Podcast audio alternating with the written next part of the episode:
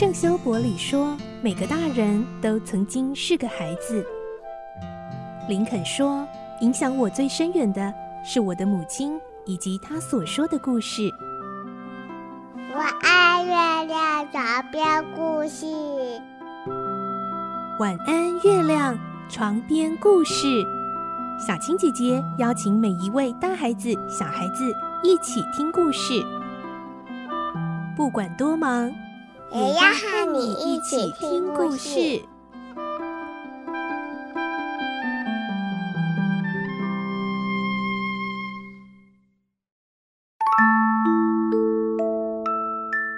晚安，欢迎你和我们一起听故事。我是小青姐姐，我们继续来听《环游世界八十天》的故事。今天是十二集，我们会听到霍格在前往印度加尔各答的火车上遇到了一位将军，他严肃地提醒霍格，帕斯巴德先前在孟买闯下的可是大祸。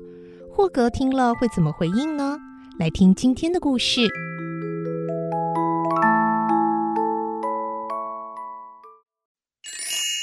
环游世界八十天第十二集：克罗马蒂将军。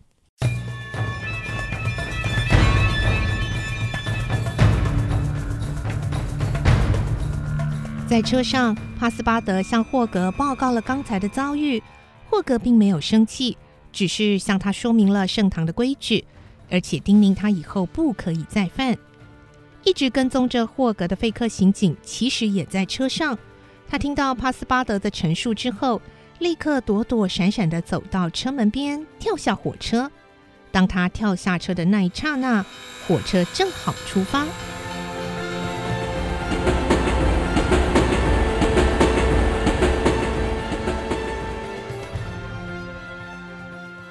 费克到底在打什么主意呢？原来他知道帕斯巴德犯了亵渎神明的滔天大罪。要是僧侣们去控告他，他势必得留下来接受审判，甚至关进监牢里。而身为主人的霍格也一定会暂时终止行程。这样一来，他就可以从容地等待拘捕票寄到，然后立刻逮住霍格。费克想到这个办法后，感到十分得意。他先去领事馆，要求领事收到拘捕票之后，直接寄到加尔各答。接着又前往马拉巴尔圣堂，向僧侣们举发帕斯巴德的行踪，而且怂恿他们一定要将帕斯巴德治罪。一切都办妥之后，贝克来到车站，等待下一班开往加尔各答的火车。一个小时后，火车行经萨尔塞特马，向深山密林的戈兹山脉前进。火车疾行在黑夜中，霍格和帕斯巴德坐在同一排座位，坐在他们对面的是克罗马蒂将军。克罗马蒂将军开口说：“霍格先生，如果是在几年前，要穿越这个地带，就必须耗费相当可观的时间了。”哦，怎么说啊？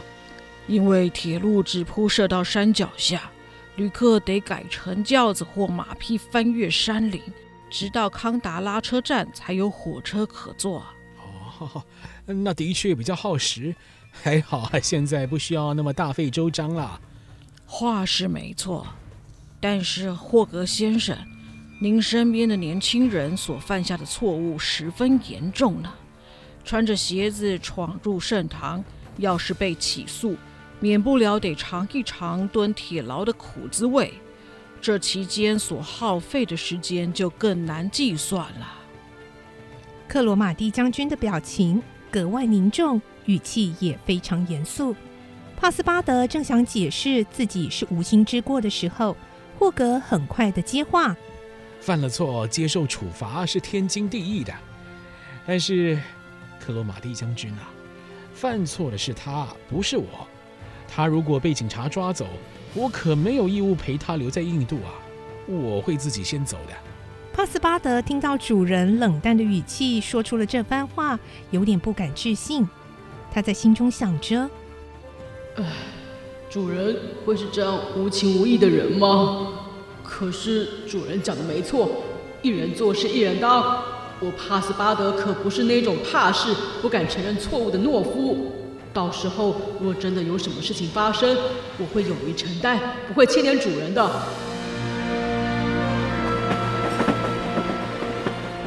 夜里，火车越过了各自山脉。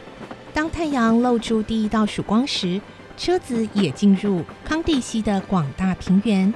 这一天是十月二十一日。铁轨两旁是一片辽阔的耕地，几乎看不到尽头。其间点缀着稀稀疏疏的房舍。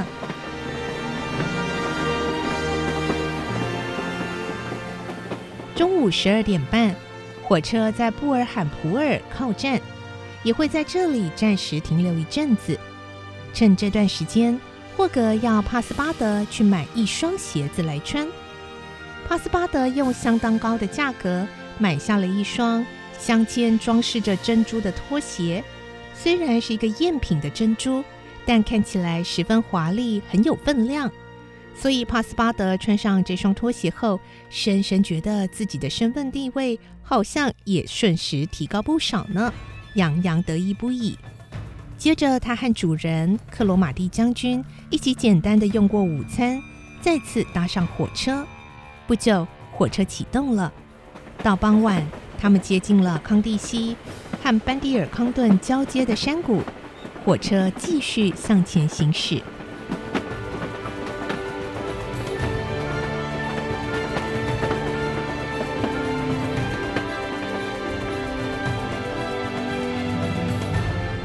第二天早上，帕斯巴德才刚醒来，克罗马蒂将军就问他：“现在几点了？”帕斯巴德找出怀表，睡眼朦胧的他好不容易看清楚指针所指的时间，嘟囔着：“嗯，呃，凌晨三点。呃，将军啊，我我们都醒得太早了。现在天都亮了，怎么可能是凌晨三点？”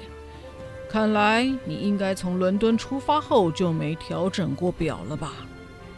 克罗马蒂将军仔细地向帕斯巴德解释：“你应该知道，我们从伦敦出发，一直向东走，也就是对着太阳升起的地方前进。只要越过经度一度，一天就会缩短四分钟。所以表的时间应该随时调整才行啊。”“呃，哦哦。”帕斯巴德也不知道有没有听懂，只是敷衍地回应了一下，就把怀表收进口袋中，根本没把时间调整过来。而现在，印度这一带的时间应该是早上七点，也就是说，帕斯巴德的表已经足足慢了四个小时。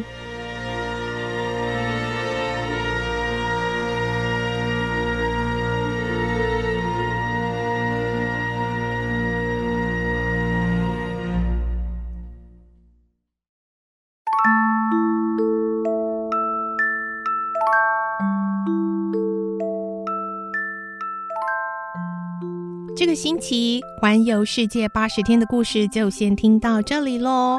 下个星期呢，我们继续会听到他们将会遇到了火车的意外事故哦，因为铁路竟然中断了，这下他们的行程就真的会被大大的影响了。